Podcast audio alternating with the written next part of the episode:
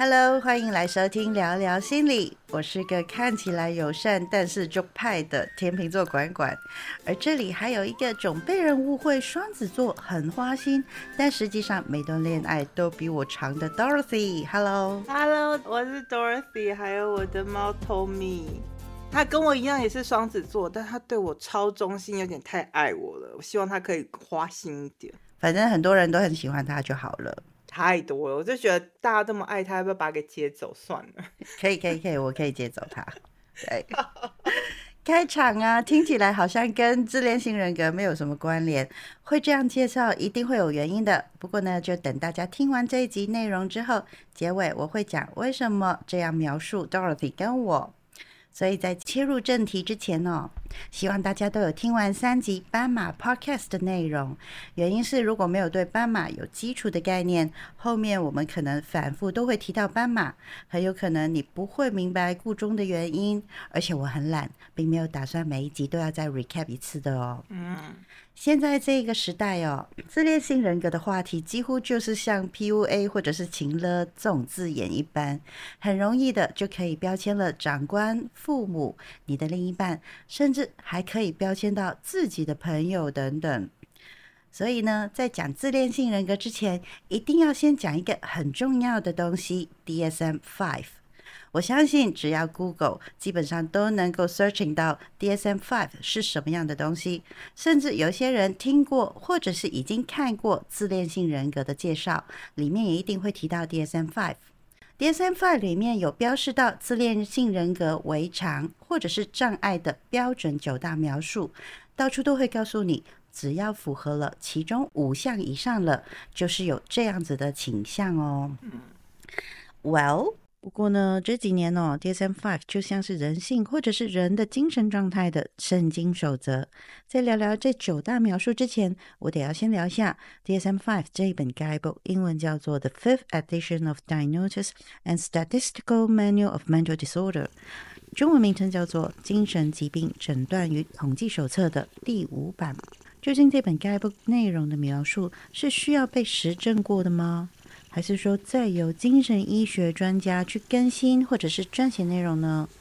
那这些专家一起聊出一个公式，把标准制定了，再编写进去的吗？我自己所编是三，然后我自己职业的时候，大家还是比较在谈是 DSM Four，这本新的是 DSM Five。我自己知道 DSM Five 它最大的差异跟第四版的比较是收入了那个前几集在聊失恋痛的那一集，我们有聊到那个 Complex PTSD，就是复杂性创伤症候群。什么叫 DSM Five 呢？基本上是一群。神经临床病理学家，他们聚会在一起，把他们在临床上的发现，他们在做一些症状的统合，然后大家也同意通过，然后会对于一些临床性的精神疾病哦，为什么要特别讲是临床精神疾病？因为比如说像我自己是精神分析学派的，我们的理解或者是认知学派的，或者是其他不同的学派。对于那个症状的理解可能都会不同。我这边讲的是症状哦，因为它毕竟还是以临床实物为主，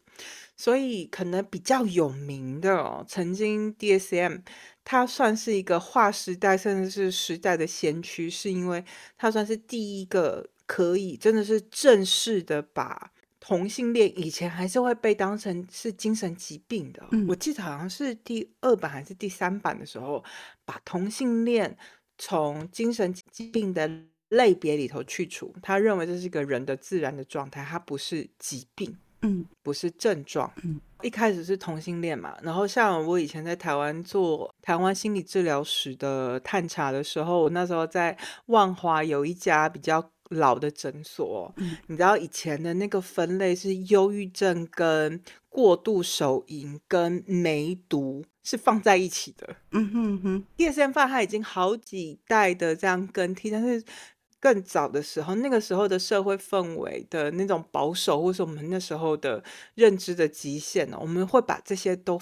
分成是同样的一个精神疾病，嗯哼，所以它必须要与时俱进，未必是每一年，大概就是几年真的发现有一些比较重要的革新，像我刚刚分享的复杂性的创伤症候群，嗯为什么会被纳入讨论？因为连创伤症候群当初我记得也是第二版还是第三版的时候加入，也是一个很重要的指标。嗯因为那时候美国在越战大批的美国大兵回美国之后，嗯发现有非常多的临床症状。嗯那个时候，毕竟在美国在越战的时候，比如说使用非法的生化武器啊，大规模的真的是屠杀，还包含那时候其实是给那些大兵注射海洛因。嗯回美国的时候，真的就会有两派，有一种就是瞬间好像跟那几年在从军的那个经验完全是切断，有些人还是会做噩梦。像我的父亲，他是有打过国共战争的，嗯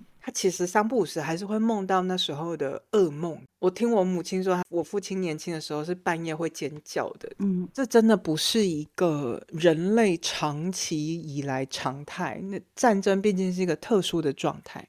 所以我记得好像在第二版的时候加入了创伤性症候群，嗯因为一开始大家还觉得这个有什么好被当做是心理症状的呢？嗯。这个好像就是日日有所思，夜有所梦啊。过一阵子你有现实感，然后嗯你就会回归家庭就好了。但是后来发现，真的有些人是回不来的。嗯美国的这个系统又跟，比如说像在台湾不太一样哦。嗯 DSM 它有点像是台湾医学院的学生，五年学院念完了之后，你第六年去医院实习，你实习如果是选了精神科，你最后要考精神科医师执照的时候，你就是基本上是考这一本的诊断。可是，在美国，基本上你念心理系，或者是你要成为一个心理学家，或者是精神病理学家，他毕竟他还是比较是一个学士后的东西。你要念完大学之后，嗯它不是一个好像你一开始就可以念的专业，嗯，因为他们也认为一个精神病理学家他需要的生命经验是要是丰富的，他没有那么容易可以一个二十几岁大学生就能够修的专业哦，嗯。所以我们在聊的那个精神病理学家跟台湾的精神科医师那个概念有点不太一样，因为那些精神病理学家他可能大学是念医学院毕业，或者他是念心理哲学什么，但是是研究所之后他在主修精神病理学的专业，嗯。所以那个第一是学制上就不同啊，然后第二是在台湾我们的 DSM 的使用比较像是精神科医师的审核考，所以我那时候跟你聊过，它有点像是就是考驾照，嗯你要考笔嗯试，嗯嗯嗯，你要能够开车前你要会考笔试，嗯。所以你刚刚问的问题是，的确是一群专家，可是那个专家可能在台湾的现行的系统里头很难想象出来哦。可是在美国，第一，他们一定是学士后才念精神病理学，嗯。所以为什么精神分析或者心理治疗不便宜？因为他那个都至少是硕博士后，嗯那个专业不是从大学就可以的，那个养成历程是长的。嗯第二是每一年的讨论也是要足够本土的研究资料嗯跟临床的观察。嗯那我自己在台湾其实看到的本土研究其实没有那么多，比较多还是 follow 其他英美的研究，没有那么多台湾本土的案例。嗯可是我之前接日本个案的时候，因为呃，这日本个案有点特殊，所以他也在日本接受了不少的心理治疗，可是他发现没有什么用，所以他还找到我。嗯然后，所以我花了一点力气念日本的那些研究，我发现他们真的逻辑也跟我们在念的那个 DSM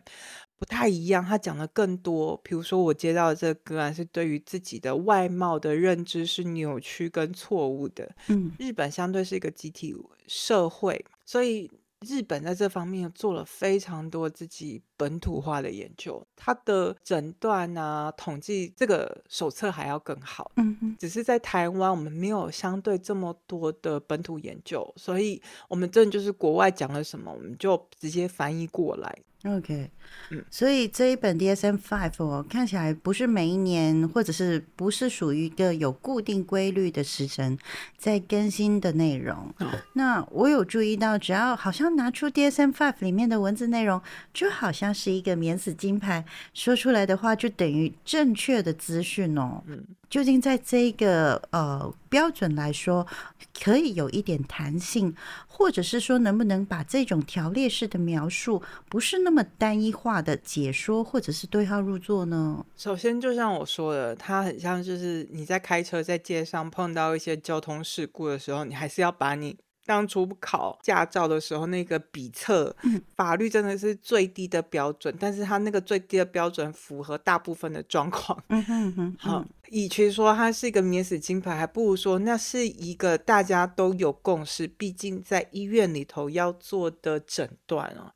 不管你是哪个流派，你最后都还是因为它在医疗系统里头，台湾就是认 DSM，嗯。嗯，因为毕竟医生考的就是考 DSM，、嗯哼哼，就很像是你考驾照，你最后发生真的撞车了、追撞了，你还是用交通法规，嗯你不可能用英国的，像英国我就是左驾啊，跟你连方向都不同，嗯，所以台湾选定了就是这个，嗯但是全是权当然还是在医生身上。嗯但是我自己在台湾工作的时候，我们真的要诊断一个人到像我们今天要谈的自恋型人格，我在重申了，它是人格障碍。的自恋型，它还有其他什么回避型啊、混合型啊、疏离型，还有不同的型。那也是我自己不同的学派，我们对于人格障碍、情感障碍有不同的诠释哦。嗯你刚刚在讲说有没有弹性，然后有没有不要那么单一化，因为实际上哦，如果我们不谈到医院体制里的，因为通常到医院里头，我们会需要做诊断，十之八九都已经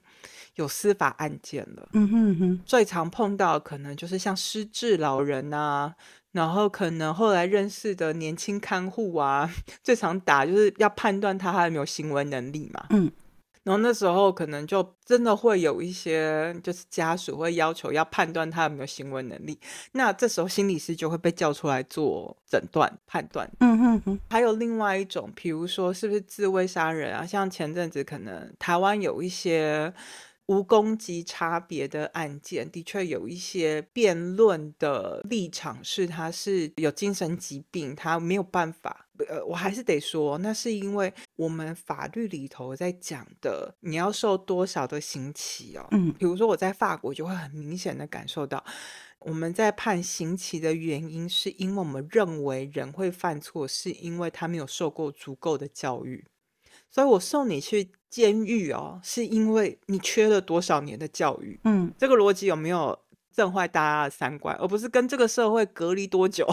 因为事实上，我们执行出来的结果比较是他跟这个社会隔离多久，对他的惩罚，让他知道你要归训于这个世界的游戏规则。对，这个理论就是、呃 Michel Foucault 在讲的那个规训与惩罚嘛，嗯所以其实真的真的，呃，所谓的法律到惩戒，然后监狱的一整套的系统，那个逻辑还是这个人受了多少的教育，可以再重回社会。嗯哼哼，所以，我们作为一个在台湾叫做临床心理师哦，或者是精神科医师哦，我们在诊断一个人有没有精神违常，有没有行为能力，其实那个逻辑是这个人根本没有教化的可能，所以要送到精神机构先去治疗他的心理创伤，嗯才有办法，或者是他才有所谓的受教育的可能。嗯哼哼，所以通常真的要到这些诊断的时候，我自己的经验真的十之八九都跟一些法律上的诉讼有关了。嗯哼，它就不是哦我们在讲的是不是能不能够有弹性，或者是够不够单一，因为它真的就是会有呃法律上的责任。嗯像我刚刚讲的，就是老年人可能就决定改遗嘱，然后换给他的看护，那可能就会有说哦，这有没有就是煤气灯效应啊？他是不是对他情绪控制啊什么的？嗯然后，但是实际上，我们真的能够使用的工具哦，跟判别啊，我也得说，那个过程是，呃，我们一开始一定会有个心理师做心理检测，连我们要选择哪一些测验哦，也都是跟不同的心理师他自己的职业的经验嗯。判断，所以真的，我自己在台湾工作也都会有那种，呃，我临床的病患哦，直接跟我说，我不同的医生做出来跟我说我是不同的疾病，有忧郁症的，有躁郁症的，有人格违常的，他什么病都得过这样，所以真的会关系到一个专业的心理工作者他对于人的结构的认知，嗯。但是，如果是到了法律层次的时候，我们最后还是要有个依规，而那个依规最后就变成 DSM。嗯，因为它是很一个很标准的，所以你会说很像是金科玉律。嗯，的确是。你要说是免死金牌，可能在某些法律的处境下是。嗯，尤其是在判断一个人没有行为能力的时候。因为要讨论到自恋性人格的时候，我觉得说讲到这九点哦，就是我一直提到说，是不是可以不要那么的单一解说，或者是对号入座？因为我从这九点当中，其实有看到有一些盲点。不过在问一些盲点或者是提到盲点的时候，先把这九点先讲出来先好了。嗯。那它里面其实是讲的，第一个是具有自我重要性的夸大感，嗯，比方说他会夸大成就或者是才能，在没有相应成就的时候，却会希望被认为是一个优胜者，这是第一点。嗯，第二点是他会幻想无止境的成功、权力、才华、美丽，或者是理想爱情的念头。嗯。第三个呢是认为自己是特殊的，还有独特的，只能够被其他特殊的或者是地位更高的人或者是机构所理解，或者是跟他们有关联、有连接。嗯，第四个呢就是他们要求过度的赞美。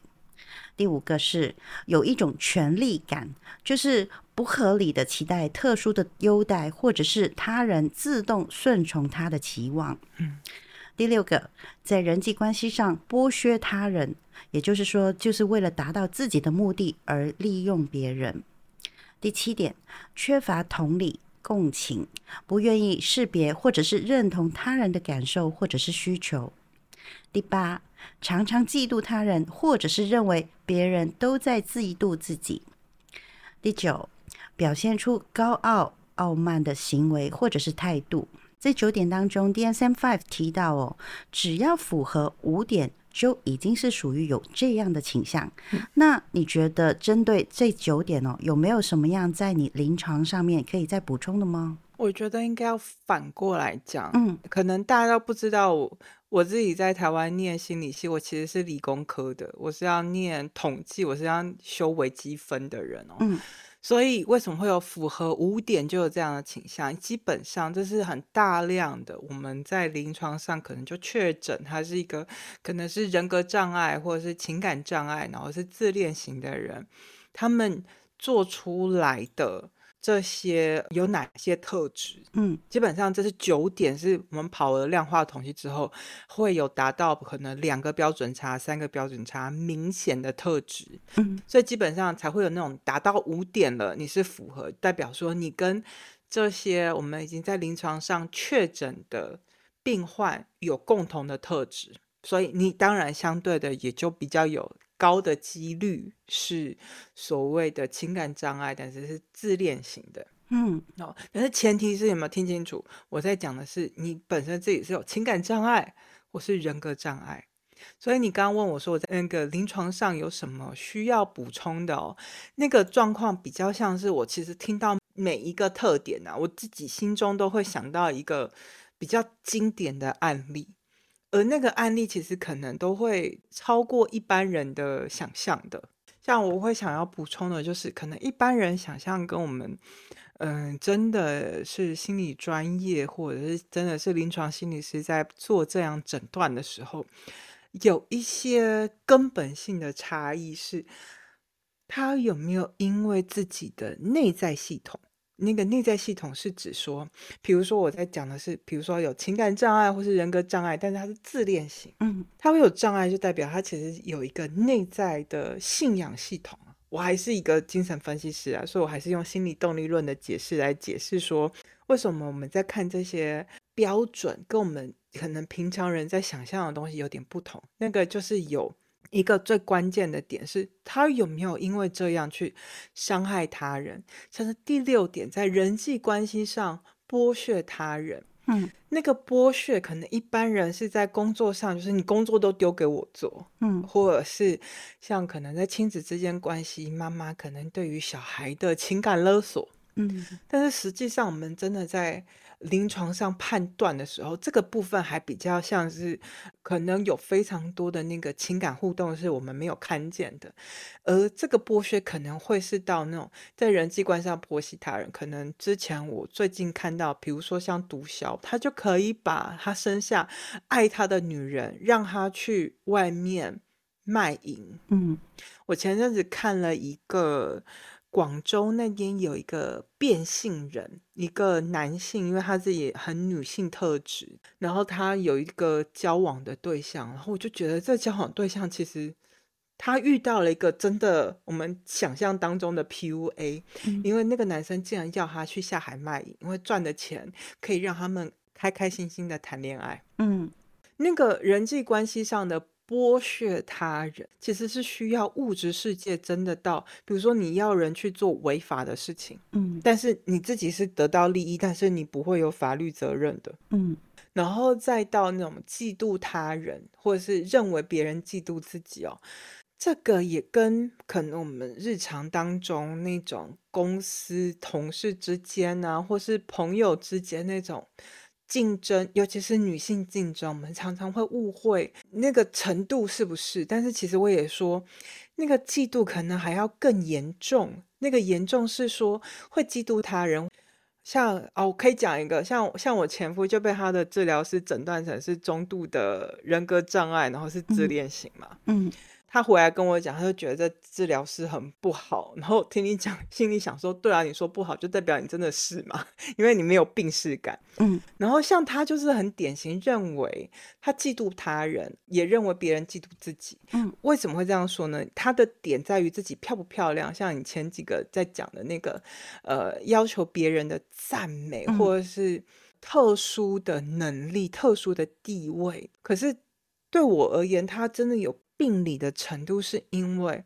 他会因为今天的一根头发不是如他所想要的那个方向呈现出他想要的样子，嗯他可以不管今天是要跟谁见面，他就是不出门，嗯哼哼他就是可以让我在门口站个三四个小时，就是一种他对于别人评价哦，其实是那个嫉妒也是会，嫉妒是一个我比较陌生的情绪，我得承认。嗯我在他身上看见的是那个嫉妒会诱发的是愤怒跟攻击，嗯所以他要确认自己不会去嫉妒别人条件比他好，嗯或者是嫉妒别人觉得自己好像没有如他期待的被看见哦。他用的保卫方式，因为还是有一条界限，叫做你不能够侵犯他人，嗯因为法律是人类社会最低的底线，那个底线就是你不能够侵犯他人。嗯所以他为了要保护自己不要侵犯他人，所以他最后就是不出门。嗯哼哼然后还包含那所谓的刚刚在讲那个高傲啊、嗯权力感啊，然后包含我们在理解那个过度的赞美。嗯我可以讲你的朋友分享大便的事情吗？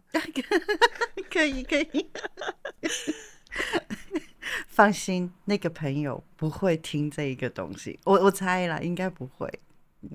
我觉得这个可能是大家日常使用，比如说脸书啊，像是之前有一些世代冲突的时候会出现的。嗯。那个世代的人用他的方式去要求赞美，嗯可。是另外一个世代或是另外一个世界的人无法理解，就嗯。会有一种我被要求去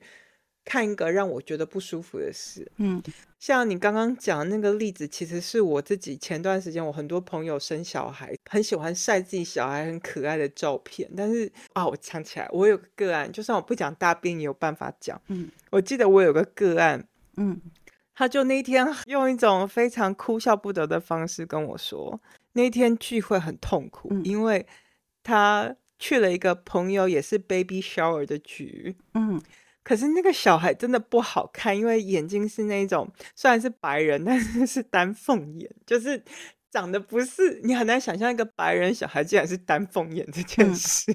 就是长得不是很好看的小孩。嗯可是他的就等于他的父母亲觉得他的小孩很棒，尤其是 baby shower，就是一定要就是期待得到赞美，毕竟才熬过那个新生期，多痛苦啊，对不对？嗯想要得到赞美，说自己的小孩最棒、最漂亮，就他就其中有一个朋友就直接说：“嗯，你的小孩怎么这么丑？嗯就是这隔代遗传吗？”嗯然后他就觉得哦天哪，怎么有一个朋友把大家实话讲出来了？嗯哼哼，我在讲的是那个父母，当然是这个小孩从自己肚子里头出来，觉得他自己是最棒的、啊，嗯像那个夸大感这样。嗯也许对他而言，他的世界里头，我刚刚一开始在讲的，我们在临床上在讲到已经到病态哦，嗯。他有一个内在的信仰价值，嗯。他其实是自己说得通的，而且他也真的这么认为的。嗯。他真的觉得这小孩从自己的肚子以后出来，然后大了一个很漂亮的，像你朋友讲那个大便，他没有意识到他分享一个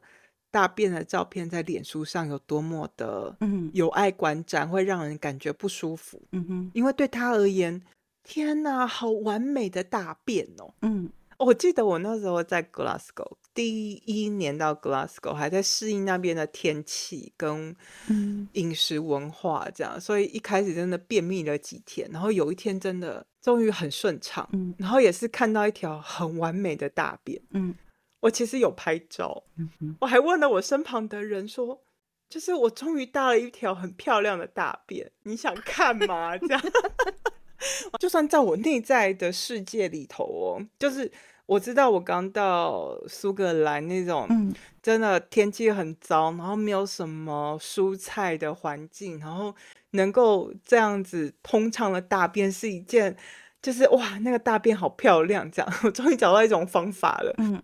可是我还是会考虑到别人看到会不舒服，嗯。我会问别人你要看吗？这样，当然是没有人要看啊，但是我会说，嗯，但是我朋友听到说哦，我会大出一条我都会觉得好看的大便，他他们就安心了，嗯。至少我适应了在苏格兰的生活。嗯。他在讲的那个自我重要性的夸大感，或者是那种过度的赞美哦，嗯或者是缺乏同理，它有的时候是一个，也许我们一般人很难想象，但是或是正常人会觉得，哎，有一条线你不能够跨过去。嗯就是你大概很难想象我在苏格兰念书的时候有多痛苦。嗯 你在讲大便特别有感觉，尤其我念精神分析，什么都是大便老二。嗯哼哼对我而言，聊这件事情是没有禁忌的。嗯嗯嗯嗯。但是我在跟别人说话的时候，我会有意识到我跟别人的差异，就是你刚刚讲的第三点，认为自己是独特的、特殊的，或是地位崇高的，或是跟别人有连接性的。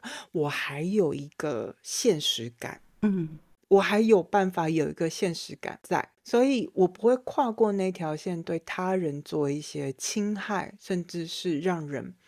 感受到不舒服的事。嗯只是那个不舒服可能是超过像我刚刚说那个嗯聊大便，哦我们可以聊吗？这样嗯那种事情我都需要先确认，因为可能对于某些人而言，在一个节目上在那边聊大便不合理。嗯你可能真的没有认识太多念精神分析的人，念精神分析的人，我们的我很常把自己比喻成是大便，因为这真的是人的本能，嗯这件事情没有什么好批判的。嗯但是我能够接受这个世界上有人能够不觉得大便是上得了台面的事。嗯哼所以你问我说，在临床上可以补充什么的？那个有点像是，嗯第一，其实要到一个情感障碍或是人格障碍的自恋型，它已经算是蛮严重的临床的诊断了。嗯所以通常到这一步哦，甚至会有一些法律上的问题的时候，我们通常都会组成一个委员会，大概三到五人的呃专业人员，对于这个人的案例做讨论。嗯我相信得到的诊断了，如果是就是走完正确程序的，都是相对的严谨的。嗯只是那个严谨有一个差异是，对于一般人而言，我再一次强调哦，这些是我们对于已经确诊的这些情感障碍、自恋型的人，嗯他们做的人格特质跑过量化统计之后，特别彰显的九点，嗯就是按照那个逻辑，如果你符合多的话，你也是这种人嗯哦，但是不代表你跟他们做了一样糟糕的事。，OK，接下来，Dorothy 会聊到 DSM Five 是拿来看自己，而不是看别人的。怎么会有这样子的观点呢？请听下一集，聊聊自恋性人格 （DSM Five） 和轻中重度的差异。